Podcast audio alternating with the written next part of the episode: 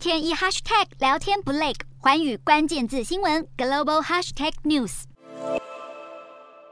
美国众院议长佩洛西二号飞抵台湾松山机场，不只是台湾人关注，中国民众也高度的追踪佩洛西的动向。不过因为网络受限，中国民众无法像全球其他地区一样用 Flightradar 24来追踪佩洛西的航班，只能由中国官媒提供的全程直播来跟进佩洛西航班的最新动态。不过令人讶异的是，中国直播资讯可以清楚的看到佩洛西航班沿途的细节，从宜兰进入桃园方向，转到新北，再来到台北市，经过。五谷区、三重区，连台北美术馆、行天宫，甚至西到明水路、乐泉一路，都可以清楚的看到。基本上是完全掌握台湾的地理位置。在线观看人数更是一度冲到超过四百八十万人，显示中国民众高度的关注佩洛西访台。其实，自从佩洛西的亚洲行传出会访问台湾后，就有大批的中国网民天天留意佩洛西的动态。加上中国官方强硬的态度，让许多中国民众都在讨论台海是不是有可能会。发生冲突，